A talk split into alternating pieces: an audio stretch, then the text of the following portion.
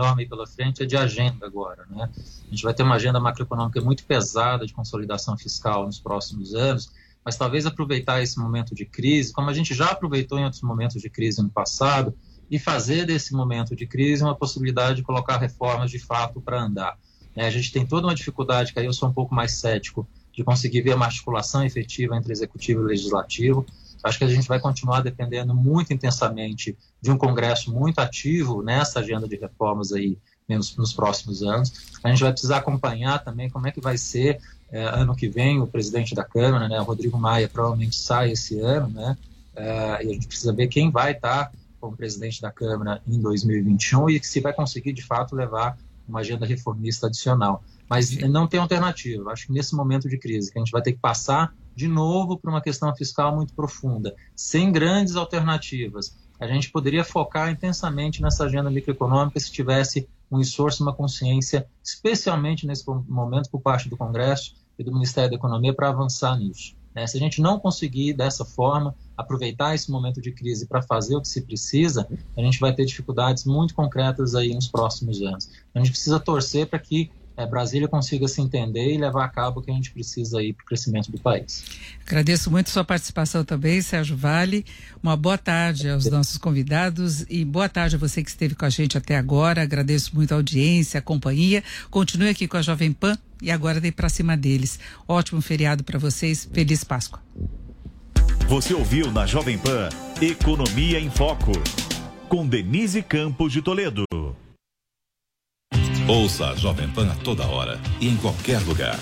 Com o aplicativo da PAN, você pode assistir mais de 12 horas de programação ao vivo, jornalismo de primeira, política e tudo sobre o seu time do coração. Ouça a Jovem Pan News, a Jovem Pan FM e as afiliadas da PAN de todo o país. Tudo ao alcance de um toque.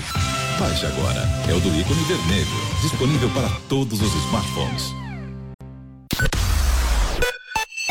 Jovem Pan News. Jornal da Manhã, segunda edição, das 10 da manhã ao meio-dia. Oferecimento Loja e 100. Fique bem. Vai passar. E o futuro vai ser nota 100. E nova linha Incrível Seara. Diversos pratos 100% vegetais com sabor e textura de carne. Jovem Pan News. A Organização de Países Exportadores de Petróleo e Aliados anunciou cortes na produção de 10 milhões de barris por dia. A redução valerá por 60 dias a partir de 1 de maio. De julho até o final do ano, a restrição será de 8 milhões de barris por dia. Os cortes na produção continuam até abril de 2022, segundo o acordo feito nesta quinta-feira pelos países membros da OPEP. A decisão foi tomada em meio à expressiva queda na demanda causada pela pandemia de coronavírus. No discurso de abertura, o presidente do grupo, Mohamed Arkab, reforçou que o mercado de petróleo passa por uma queda insustentável. Arcabe completou que os países estão em um ponto crítico no qual ações imediatas são extremamente necessárias. Os cortes anunciados pelo OPEP serão cumpridos somente pelos países que integram o grupo. A redução de 10 milhões de barris por dia ficou abaixo do esperado pelo mercado e investidores acreditam que não será suficiente. Os contratos futuros do Brent fecharam a 31 dólares e 48 centavos por barril, uma queda de 4,1%. Nos Estados Unidos, o WTI apresentou retração de 9,3%. Nos dois casos, a cotação atingiu o menor nível da última semana. Aconteceu? Está aprovado. Votaram sim. Passam pelo microfone Jovem Pan. A polícia do Rio de Janeiro faz mais uma grande apreensão A Venezuela sofreu um novo grande depois da polêmica gerada pelas críticas do presidente Jair Bolsonaro. Hoje eu falo de Washington, capital dos Estados Unidos. E a melhor análise, com um time de comentaristas que não deixa passar um detalhe. O governo vem estimulando a concorrência através da. Se o presidente não fosse o pai de Eduardo Bolsonaro. Eu acho que o Brasil fica com essa conversa, é, é muita lei e pouca vergonha. Mas escuta, vamos deixar claro aqui. Na Jovem Pan, você ouve e entende a notícia com um time imbatível de comentaristas. Bela Sintra. Que tal saborear o siri gratinado, arroz de pato ou camarão ao molho champanhe no conforto da sua casa? Peça pelo telefone 3891 1090 ou 3060 8744 e retire no restaurante. De segunda a sábado, no almoço das 11 da manhã até as 3 da tarde e no jantar das 7 às 10 da noite. Domingo, das 11 da manhã até 10 da noite. A Bela Sintra, referência na gastronomia portuguesa. Rua Bela Sintra 2325, Cerqueira César. Emissoras brasileiras da Rádio Pan-Americana.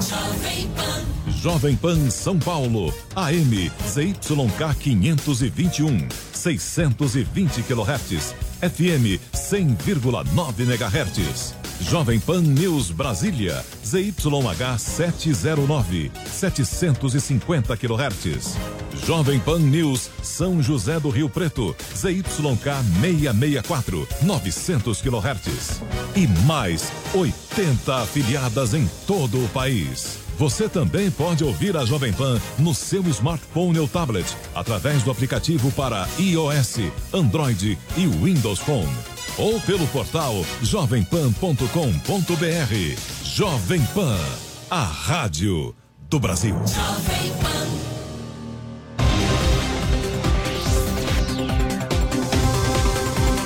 Pra cima deles. Jovem Pan.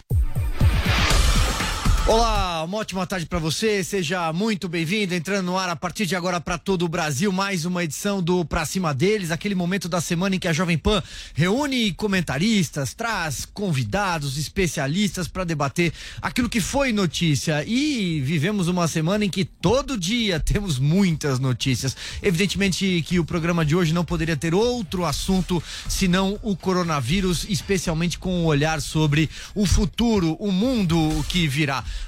Para participar do programa de hoje, você sobe aquela hashtag pra cima deles no Twitter, escreve aí embaixo no chat no Facebook, que eu tô aqui acompanhando tudo que vocês estão mandando, tudo que vocês estão interagindo. Vamos fazer um programa juntos. Nós também estamos aqui ao vivo no nosso canal no YouTube. Esta é a Jovem Pan, a rádio que virou TV.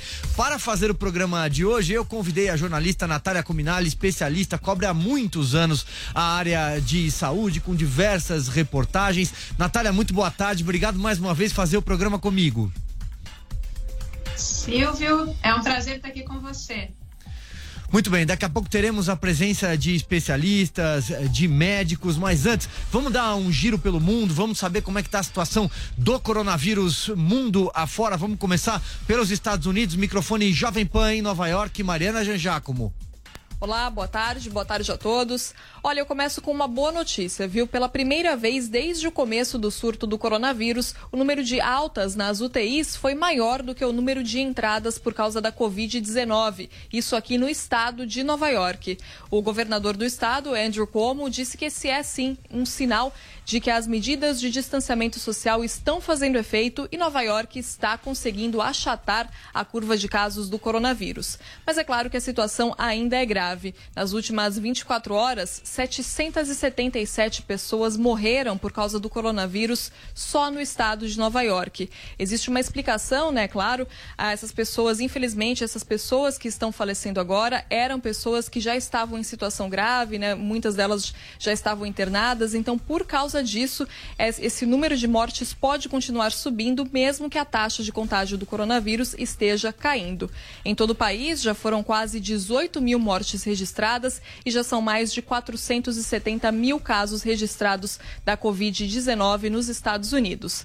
A gente lembra que o presidente Donald Trump falou há algum tempo que ele gostaria de reabrir o país, reativar a economia até a Páscoa neste domingo, mas mudou de ideia, viu ali a análise das autoridades em saúde que pediram mais mais tempo e resolveu estender o período de distanciamento social aqui nos Estados Unidos até pelo menos o final de abril.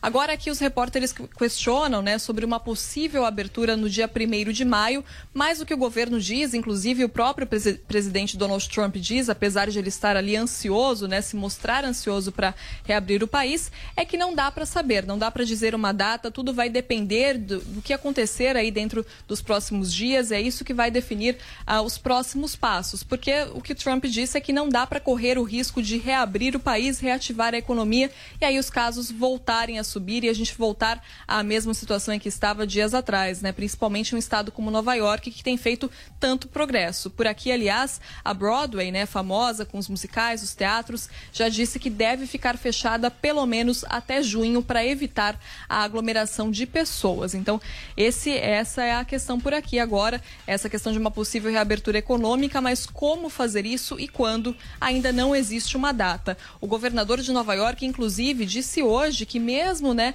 com o governo pensando em uma reabertura, não será uma reabertura definitiva, deve ser uma reabertura gradual, ou seja, pouco a pouco, e isso depende também de testes. Ele disse que as pessoas precisam ser testadas, o governo precisa testar a população até para saber quem tem anticorpos contra o coronavírus ou não, né? Essa é outra questão também, então também depende disso. O governo precisa saber qual o grau de imunidade da população antes de tomar qualquer decisão sobre uma possível reabertura. A gente sabe dos efeitos econômicos, do impacto econômico sobre o coronavírus. Aqui nos Estados Unidos, em apenas três semanas, quase 17 milhões de pessoas pediram seguro-desemprego. O mercado de trabalho vinha muito bem aqui até essa, até essa situação do coronavírus, mas infelizmente é a única medida que as autoridades dizem que a única medida possível neste momento é o distanciamento social. A gente tem aqui o governo aprovando o pacote, né? Já aprovou aquele pacote com mais de 2 trilhões de dólares em incentivos financeiros para tentar amenizar esse impacto. O Federal Reserve também vem ajudando, vem injetando dinheiro aqui na economia para evitar esses impactos, mas essa é a situação, por enquanto, aqui nos Estados Unidos. E eu continuo, é claro, acompanhando todos esses desdobramentos e volto a qualquer atualização. De Nova York, Mariana Janjacomo. Muito bem, informações dos Estados Unidos, nossa correspondente Mariana Janjacomo. Daqui a pouco também a gente vai dar um giro pela Europa com os nossos correspondentes, mas antes quero aqui dar boa tarde aos nossos demais convidados, os nossos especialistas. Dr. Sidney Kleiner, presidente do Hospital Albert Einstein, muito obrigado pela gentileza de conversar conosco. Eu que agradeço a oportunidade, é um prazer estar com vocês aqui hoje. Doutor Celso Granato, médico infectologista do grupo Fleury, muito obrigado pela gentileza, doutor. Sou eu que agradeço pela oportunidade e boa tarde a todos.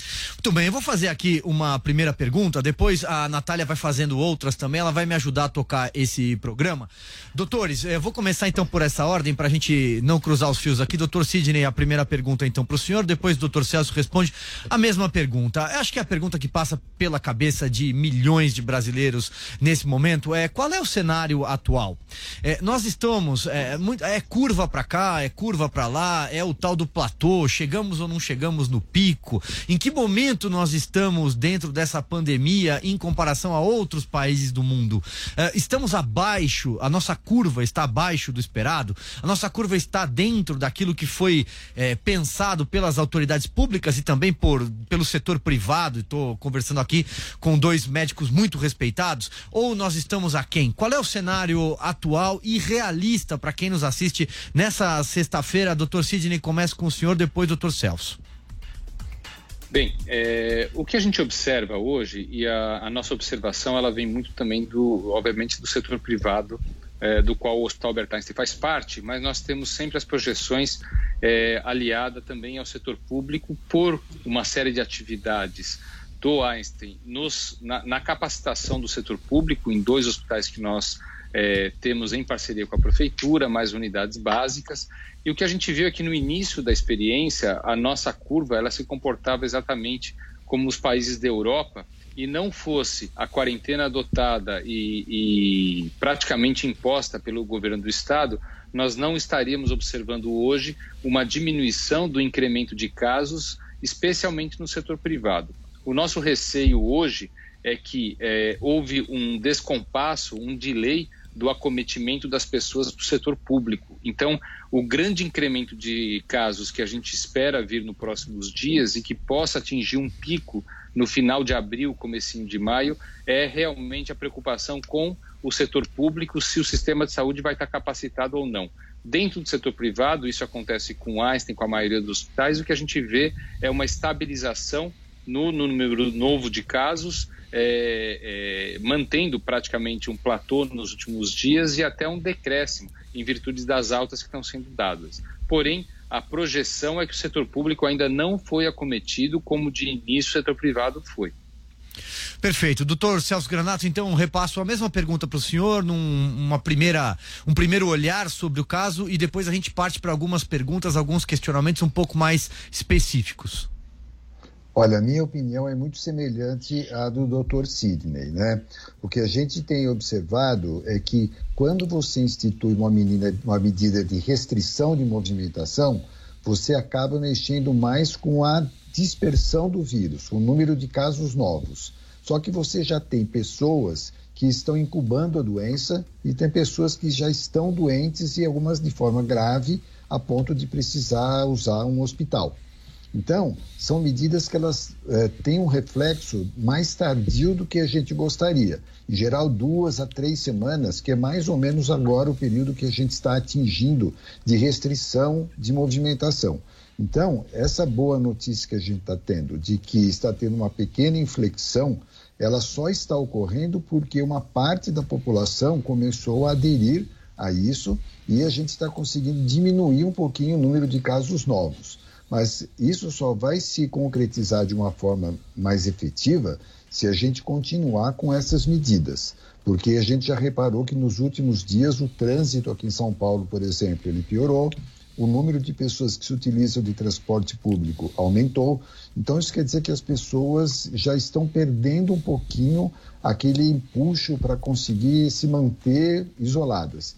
Isso é muito perigoso, porque isso vai fazer com que aumente esse número de casos no, nos próximos dias, eventualmente, e nós nos preocupamos muito com a chegada do inverno. Né? Aqui na região de São Paulo, sudeste do Brasil, sul do Brasil, nós temos um inverno mais rigoroso e a temperatura já está mudando.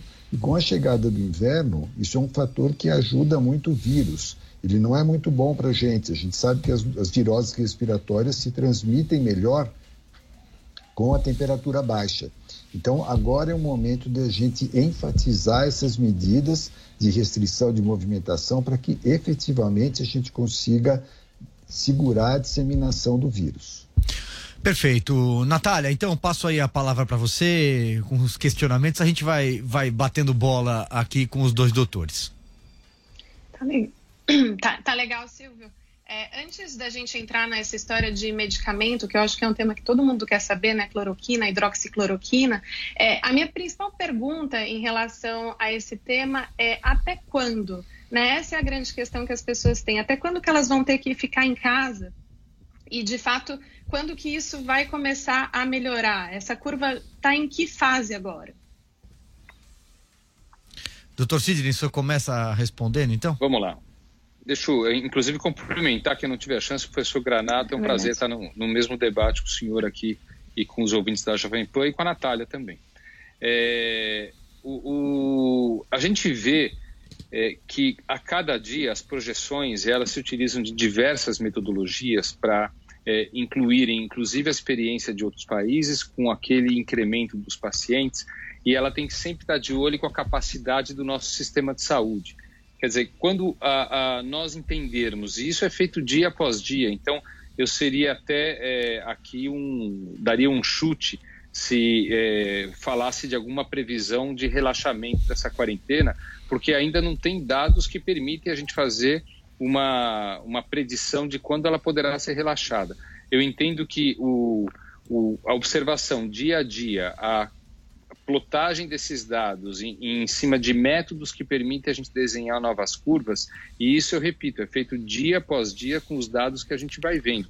É, permitam, permitirão que a gente relaxe a quarentena no momento em que a gente entenda que o sistema de saúde ele está ah, o limite dos leitos de UTI ou dos leitos que permitem tratar os pacientes estão distantes, esse limite está distante o suficiente para que a gente possa relaxar de modo seletivo, a ponto de poder também errar um pouco e ter uma margem para voltar a ocupar o sistema de saúde sem que ele entre em colapso. Quer dizer, a grande necessidade do achatamento, como está na moda falar, do aplanamento dessa curva, ela existe no sentido de, do limite do sistema de saúde. No momento que a gente enxergar que esse limite está distante o suficiente, o número de leitos, o número de leitos de UTI, de casos graves, esteja distante aqueles que a gente entenda que seja um incremento, esse é o momento de relaxar de modo seletivo e progressivo, protegendo as pessoas de risco, é, é, para que a gente não tenha esse colapso.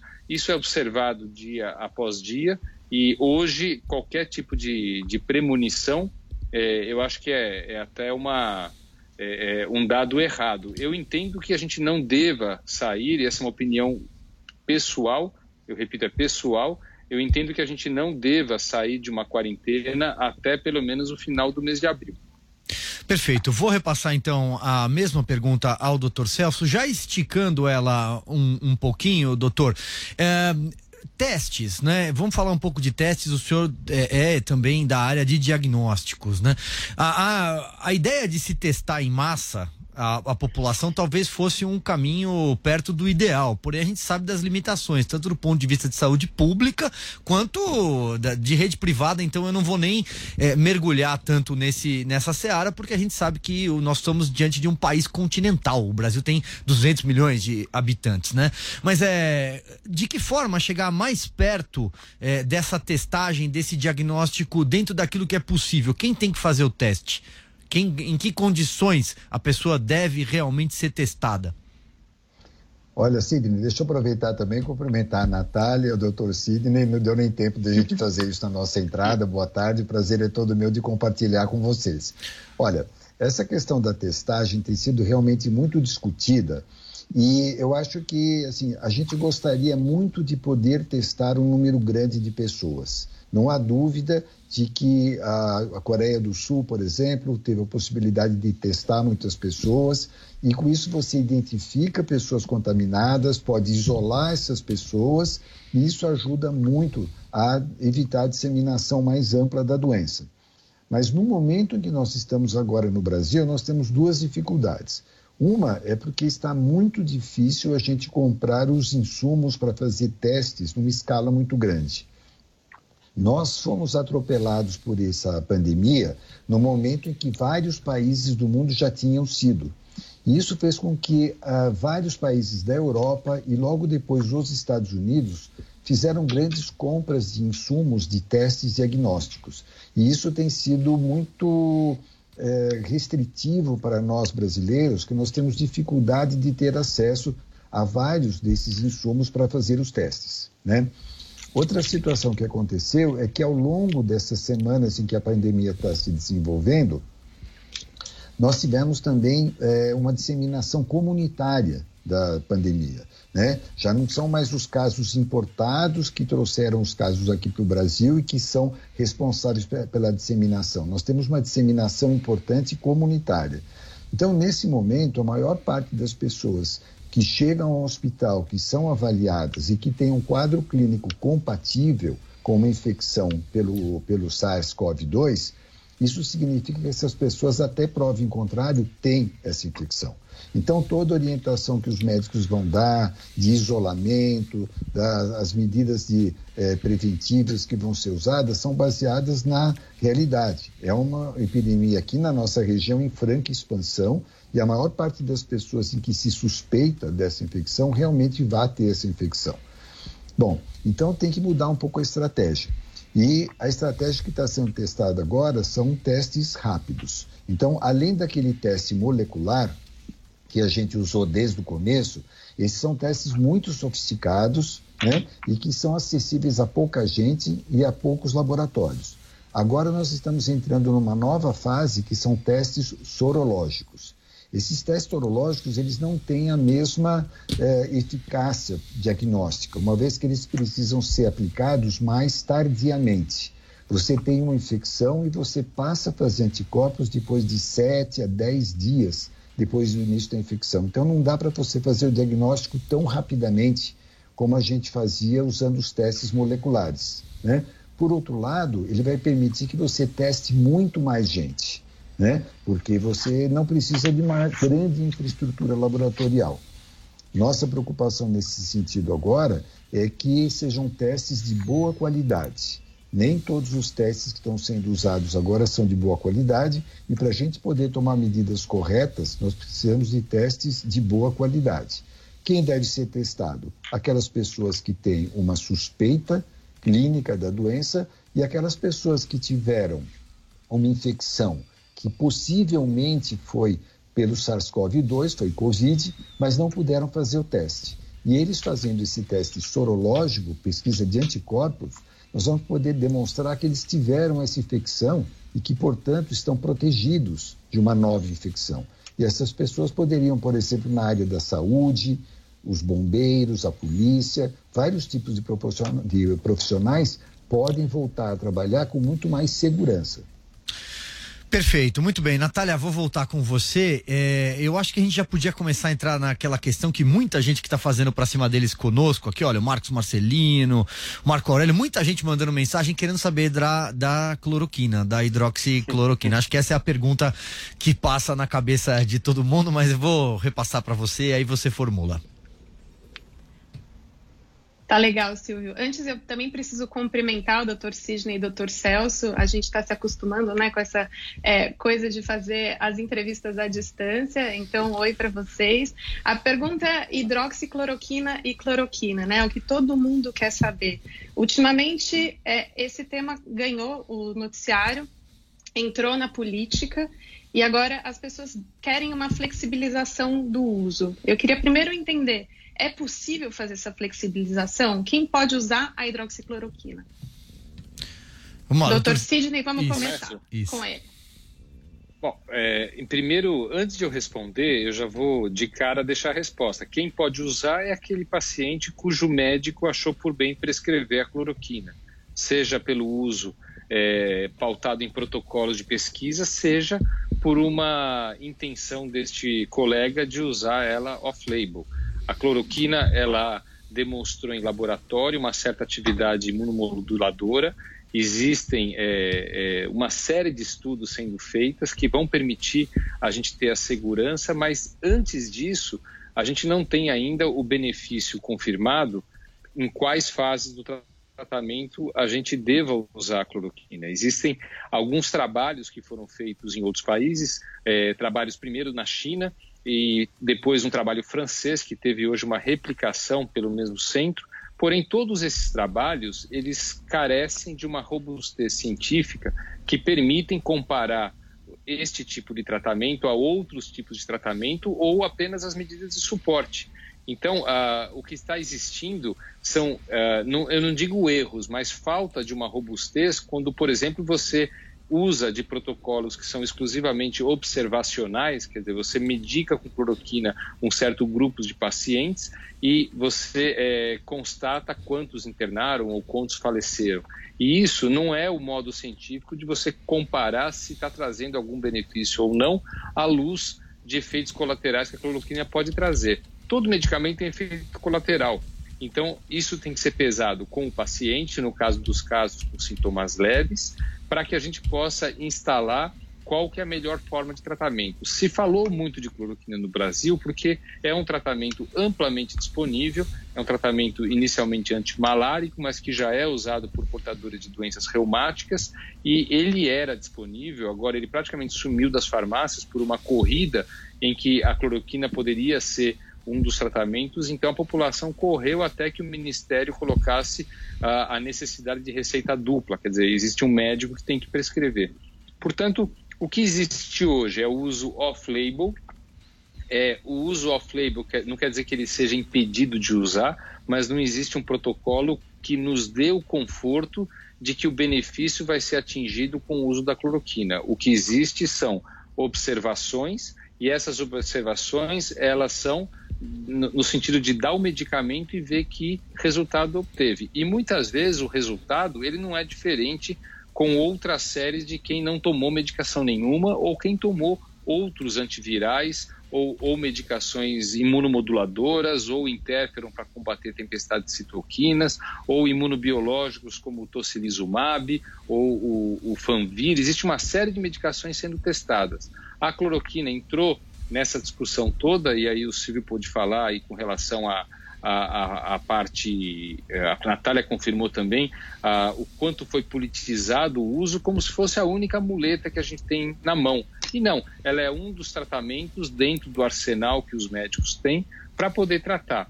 Se ela vai ser flexibilizada ou não, eu acho que depende muito do entendimento que o, o médico tem com o seu paciente e com os familiares para colocar os riscos que são do uso tem grupos na Suécia que impediram usar por perda de visão, por é, efeitos colaterais no fígado. Então, isso aí tem que ser colocado por arritmia cardíaca, tem que ser colocado para o paciente e colocado que os benefícios ainda não estão totalmente confirmados. E aí tomar a decisão de usar ou não usar.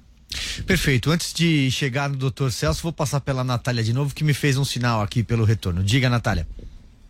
Não, eu queria ajudar a fazer esse gancho com o Dr. Celso, porque os defensores da cloroquina e hidroxicloroquina argumentam muito que o uso é, é naturalizado, enfim, para pessoas que vão viajar para países da África, por exemplo, para se prevenir da malária. Ou eles citam também o estudo de um francês que viu benefícios com o uso da, da cloroquina e hidroxicloroquina. Então, eu queria que o Dr. Celso explicasse isso para quem está ouvindo e assistindo a gente. Olha, dizer de princípio de que minha opinião, mais uma vez, é muito semelhante ao do Dr. Sidney, né? Acho que, antes de mais nada, nós precisamos de estudos bem controlados, e isso a gente está atingindo apenas nesse momento. O que acontece é que essa droga, ela é usada, então, para o tratamento de malária, pessoas que vivem em regiões que não são malarígenas e que vão como turistas ou vão trabalhar na África elas em geral usam esse medicamento como uma prevenção, né? Também são usados em várias outras situações, artrite reumatoide, lupus, né?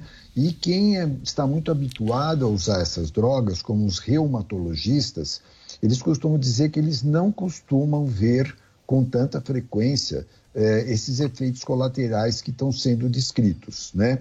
Então, esse trabalho que você citou, do Dr. Didier Raoult, da Universidade de Marseille, na França, ele foi feito um estudo que não foi considerado totalmente é, modelado, vamos dizer assim, né? Quer dizer, não se pode tomar uma conclusão definitiva a respeito disso. Mas é, nós temos que lembrar que uma coisa é você usar uma droga preventiva contra a malária, ou mesmo numa pessoa que está relativamente bem de saúde, apesar de ter uma artrite reumatoide, por exemplo, lúpus. E outra coisa é você usar essa droga numa pessoa que está com uma doença grave, uma pneumonite grave, internado numa UTI. Não são situações exatamente comparáveis, né? Então, é, me parece, e aí eu vou tentar dar um outro enfoque, né? E é assim, quando você olha o material genético desse vírus, ele é um vírus, assim, do ponto de vista de biologia, muito curioso, porque ele tem um RNA muito grande. Ele tem um RNA que é três vezes o tamanho do RNA de um outro vírus qualquer, um vírus, por exemplo, do resfriado comum, né? E quando você analisa esse material genético, ele é cheio de enzimas que o vírus necessita para poder se multiplicar. Isso faz com que ele seja passível de uma série de tratamentos por vários tipos de drogas diferentes. Então, é por isso que a gente está vendo uma série de drogas que estão sendo usadas, algumas imunomoduladoras, algumas até usadas no tratamento do HIV, alguns antiparasitários. Então, é muito difícil a gente ver um vírus que é tão vulnerável dessa forma. Então, eu tenho a impressão que ao longo do tempo o que a gente vai perceber é que a cloroquina, a hidroxicloroquina, podem sim ser usadas para esse tratamento, mas talvez o risco seja maior em relação ao uso de outras drogas. Outra vez a gente vai usar um coquetel de drogas, como a gente faz, por exemplo, hoje com o HIV, ou como a gente faz, por exemplo, com as hepatites, ou até com a tuberculose. E talvez a gente consiga, dessa forma, uma eficácia melhor de tratamento com menos efeitos colaterais. Só que isso precisa ser bem estudado. Né? E realmente essa questão de a gente politizar essa discussão, essa é a última coisa que traz benefício. Está na hora de nós fazermos estudos científicos bem controlados, como vários hospitais, inclusive o Albert Einstein está fazendo, é, no sentido da gente poder, então, ter uma certeza melhor do que qual é a melhor forma de se tratar, ao mesmo tempo que vão aparecendo outras drogas. Né? Não tem outro jeito de fazer isso que não seja com estudos bem controlados. Perfeito, muito bem. Olha, são 16 horas e 34 minutos. Eu preciso fazer uma rápida janela comercial, são só três minutinhos. É o tempo de você que está nos assistindo correr lá no Twitter, subir uma pergunta, participar subindo a hashtag pra cima deles, ou se você quiser, prefere mandar um vídeo pelo WhatsApp da PAN, o número é o 9 31 17 0620, de novo 9 31 17 0620 com o DDD 011 aqui de São Paulo. Eu volto em três minutos, não sai daí não. Pra cima deles. Jovem Pan. A Jovem Pan está com você em todos os lugares e em todos os momentos. De manhã, informação e opinião na medida para começar o dia do jeito certo. Bom dia, ouvinte da Jovem Pan. A partir de agora, manchetes do Jornal da Manhã. No começo da tarde, a equipe de esportes da Jovem Pan entra em campo com você. Olá, estamos juntos mais uma vez para mais uma edição do nosso Esporte. Para analisar os lances polêmicos e discutir à vontade. Não é porque o mundo aplaude que o cara tem razão em tudo, Flávio. Ao longo do dia, nossos repórteres não deixam escapar nada. O ministro da Educação é contra os principais assuntos. A notícia de última hora. A gasolina vai voltar a subir. E aquilo que mexe com a sua rotina. As fortes chuvas que atingiram. Tudo passa pelo microfone da Jovem Pan. Viu só? A Jovem Pan está com você o tempo todo, em som e imagem. Acesse jovempan.com.br, baixe o aplicativo da Pan e se inscreva nos nossos canais no YouTube. Jovem Pan.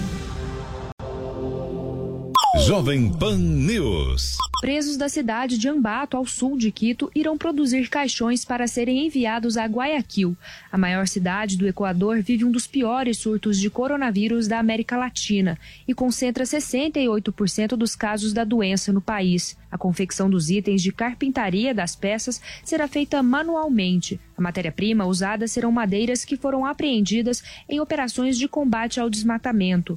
Um dos detentos diz que, como presidiário, ele e os amigos estão construindo e ajudando principalmente as pessoas mais necessitadas. Graça que atraviesa o país e o mundo inteiro para as pessoas mais necessitadas, como litoral. Até agora, nenhum caso de coronavírus foi confirmado nos presídios do país. A expectativa é de que os caixões comecem a ser entregues na próxima semana. A situação no Equador tem ganhado grandes proporções e o país tem tido dificuldade para enterrar os mortos. Nos últimos dias, imagens de corpos nas ruas envoltos em panos têm sido comuns em Guayaquil.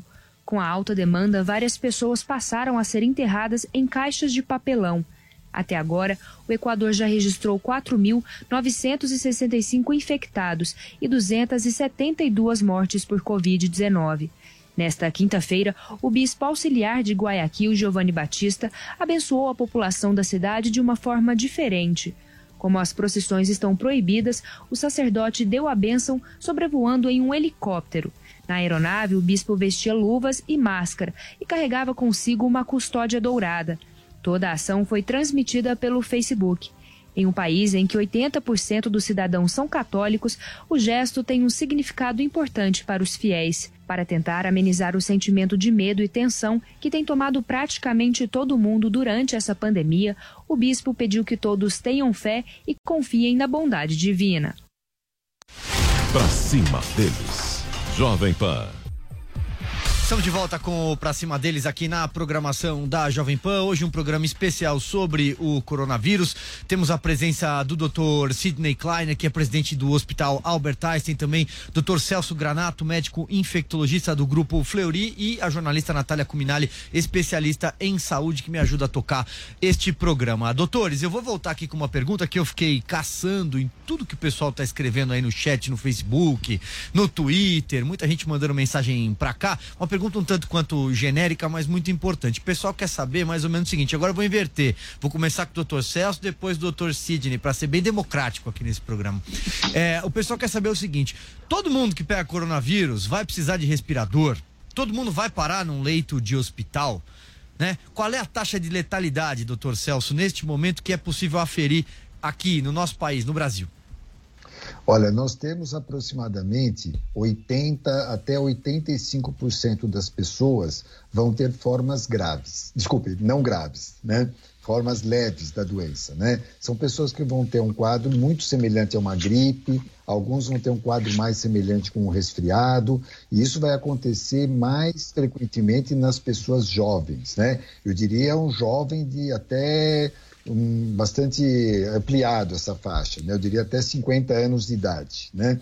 É, depois nós vamos ter mais ou menos 15% das pessoas que vão ter uma forma mais grave da doença, dos quais uma parte vai precisar ser internado. Talvez é, 5%, mais ou menos, desse total vai ser, vai ser internado, e uma parte destes 5% vão precisar de respiradores e uma parte, infelizmente, vai falecer.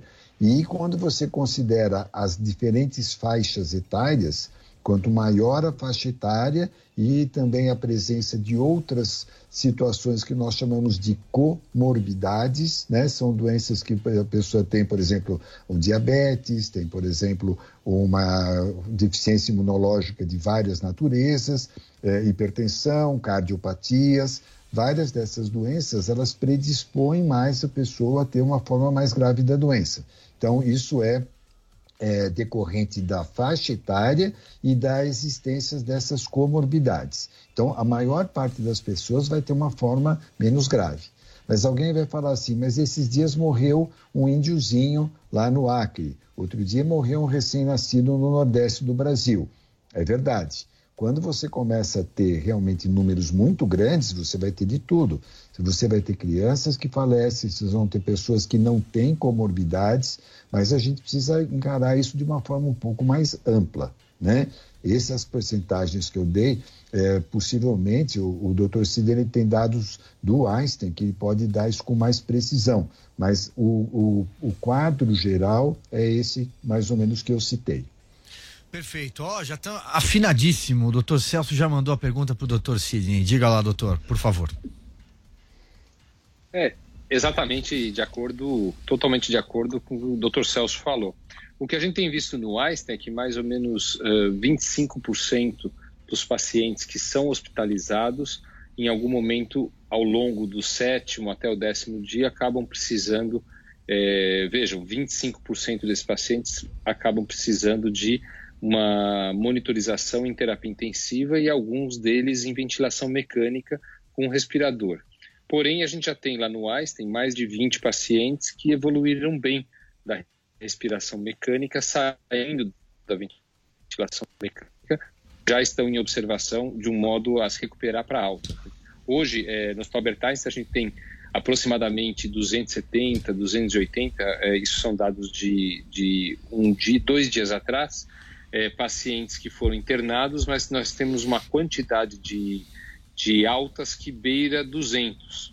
Então, ah, com um bom tratamento, é passível de recuperação e o número de óbitos ele acaba sendo também dependente do, uh, da qualidade, tanto do ponto de vista de infraestrutura, como, e aí é nossa preocupação para o Brasil, como material humano capaz de lidar com pacientes de extrema gravidade, como os pacientes que evoluem para a respiração mecânica e muitas vezes vão precisar de outros especialistas por conta da necessidade, por exemplo, de diálise.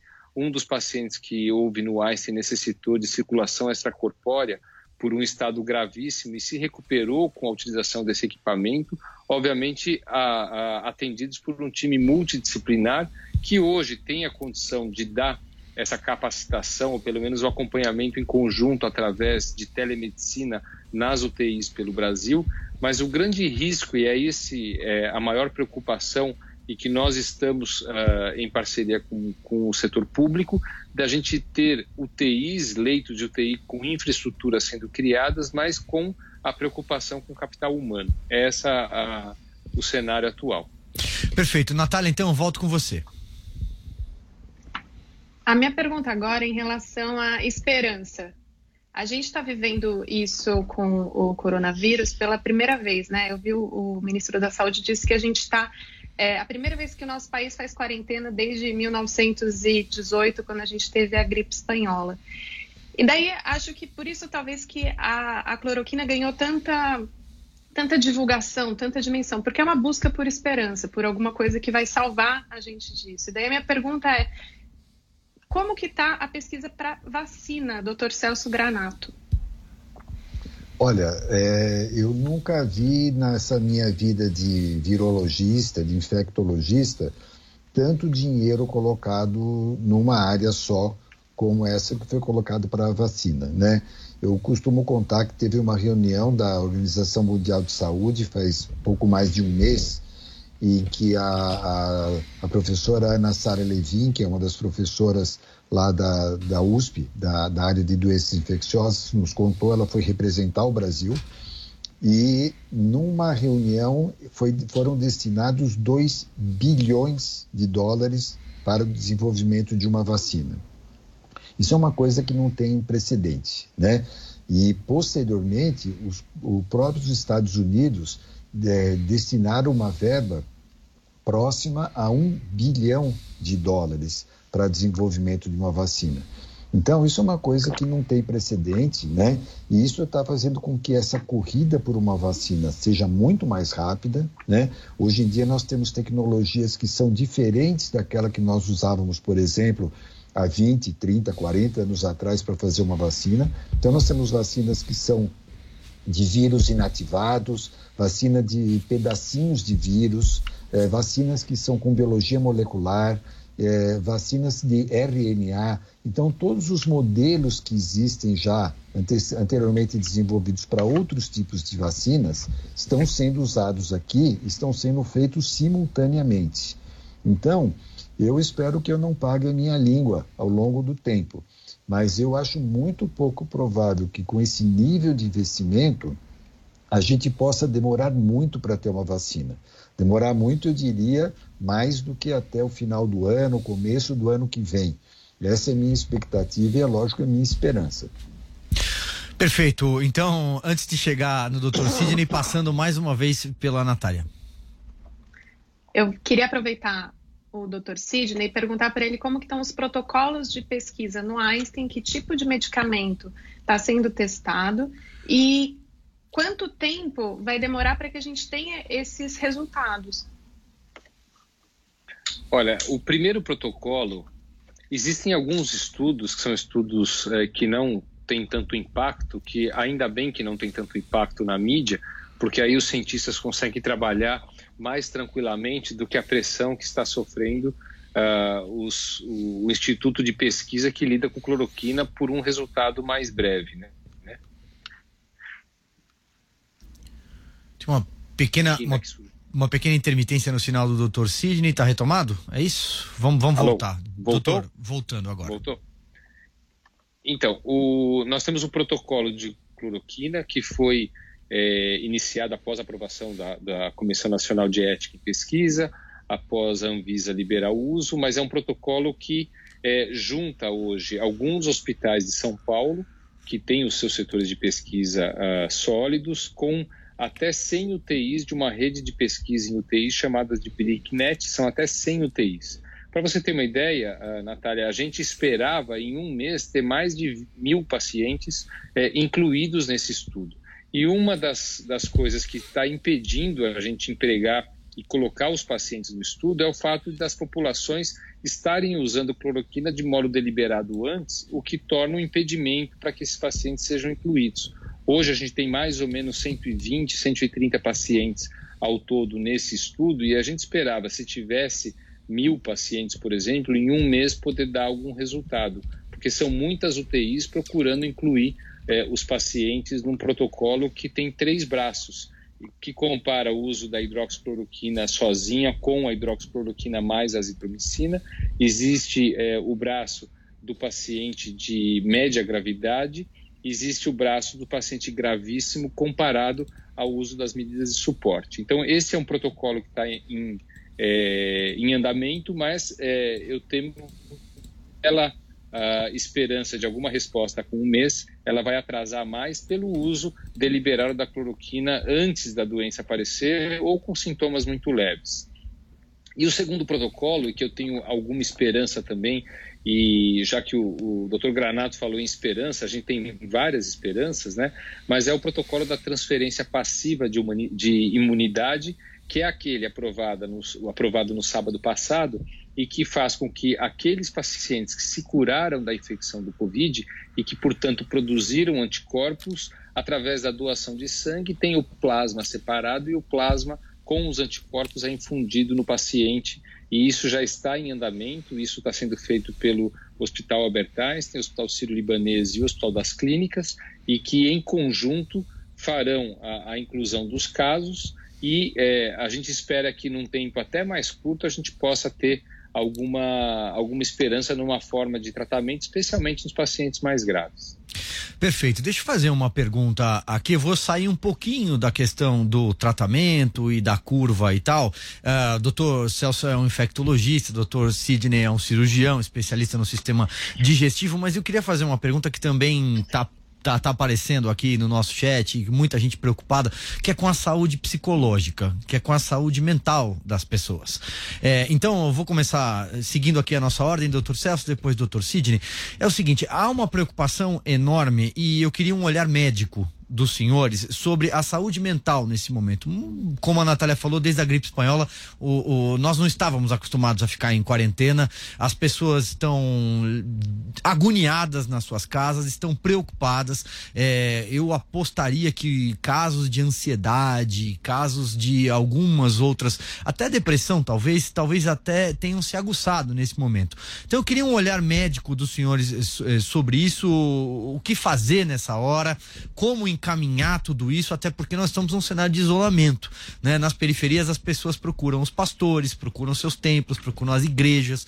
É, quem não tem acesso por exemplo, a um psicólogo, quem não tem acesso a um psiquiatra. Então eu queria ouvi-los, por favor, começando por você, doutor Celso.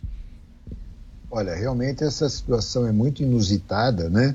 Porque se por um lado aquilo que matou as pessoas na gripe de 1918 Hoje não existe mais praticamente, né? Por que, que as pessoas morreram naquela época? Não tinha antibióticos, né? A gente não sabia sequer que era uma doença causada por vírus. Não se entendia a transmissão. Não existiam UTIs. Demorou praticamente 40 anos, quase, para que a gente tivesse UTIs para poder dar uma, um apoio melhor médico a essas pessoas que estão com formas mais graves de doença. Por outro lado, hoje em dia a gente fica sabendo das coisas muito rapidamente. Se você tiver uma pessoa que morre no Afeganistão, dali cinco minutos o mundo vai estar sabendo que uma pessoa com Covid morreu no Afeganistão. Isso aumenta muito a ansiedade das pessoas, a angústia das pessoas, né? Então, é, eu acho que isso junta esse balanço dessa informação nem sempre otimista, né? Ela é realista, mas nem sempre é otimista é, vai fazer com que as pessoas ainda dentro de casa, né, não estão acostumadas a isso, só aumentem muito a sua ansiedade. Então é natural que os níveis de ansiedade vão aumentar muito, de distúrbios familiares vão aumentar muito. Eu vi um dado esses dias que eu espero que não se repita aqui no Brasil, mas o número de separações de casais na China aumentou muito, né? Então, eu acho que são problemas decorrentes dessas pessoas que não conseguem extravasar a sua ansiedade, essa energia que vai ficando reprimida, né? E eu acho que as pessoas têm que, na verdade, procurar a melhor forma da gente tentar é, contornar essa situação, né? Para as pessoas religiosas, como você falou, Sidney, é, desculpe, é, Silvio, é a gente é, procurar talvez o seu pastor, o seu padre, o seu rabino, né? As pessoas que possam dar um conforto moral. A família, eu acho que na, na, a família tem um papel importante nesse momento e também tem aparecido tanta coisa na internet, né? É, que estão trazendo outros recursos para as pessoas poderem se apoiar melhor, né? Quantas organizações de que vendem livros, por exemplo, estão colocando os livros gratuitos, né, para que as pessoas possam ler? Quantas redes de televisão estão colocando, que eram por assinaturas, agora estão colocando filmes gratuitos, né? Então nós vamos ter que passar um período que nós vamos ter que nos apoiar nessas situações, nessas redes de apoio, muitos voluntários ajudando as pessoas. E vamos lembrar que isso é um período que, se a gente conseguir superar mais 15 dias, talvez mais um mês nesse processo, isso já vai tornar a situação muito melhor. Ao mesmo tempo, como o doutor Sidney falou, estão sendo desenvolvidos uma série de protocolos de tratamento, né, que vai ser certamente muito mais rápido do que uma vacina. Então as pessoas têm que ter esperança de que muita coisa está sendo feita para gerar também recursos e para diminuir bastante essa letalidade. É um período difícil, mas eu acho que a sociedade tem que se estruturar, tem que se apoiar para conseguir então superar esse período que deve ser limitado. Perfeito. Natália, vou passar por você antes de chegar no Dr. Sidney, porque eu já estou aqui com o olho, infelizmente, no relógio. Diga lá. Então, só para não cortar o assunto da saúde mental, eu queria que o Dr. Sidney falasse da saúde dos médicos, dos profissionais de saúde que estão na linha de frente, que são essenciais para combater essa epidemia agora. exatamente isso que eu ia chamar a atenção, Natália. É, primeiro, é, só um, um, uma breve observação, é que eu concordo também com o Dr. Granato em relação ao que a tecnologia vem permitindo a gente saber de informação, mas ela também tem tido a oportunidade de trazer uh, condições para que a gente amenize um pouco o sofrimento de uma quarentena. Ele já citou o exemplo das fontes de entretenimento, e eu cito outra que tem, uh, uh, tem tido a oportunidade de acontecer, e uma das startups que está incubada conosco, que nem é uma startup mais, porque ela já tem uma, um mercado muito grande, é a Psicologia Viva ou outras empresas de psicologia que têm conseguido, através de tecnologia nesse momento, fornecer um atendimento adequado virtual a esses pacientes que talvez possam necessitar, no confinamento do celular, de uma conversa, de um atendimento psicológico. Então, a tecnologia também está prestando aí um grande serviço para esse momento é, de confinamento. Em relação aos profissionais, que é uma população de extremo risco de burnout, a gente já teve algumas evidências aqui no nosso hospital, foi criado no Einstein um grupo é, que nós chamamos de OVID, porque é um grupo que permite um canal de comunicação direto do profissional de saúde com profissionais, psicólogos, é, profissionais de wellness que fornecem técnicas e que trabalham com os, os colaboradores com técnicas de yoga, meditação.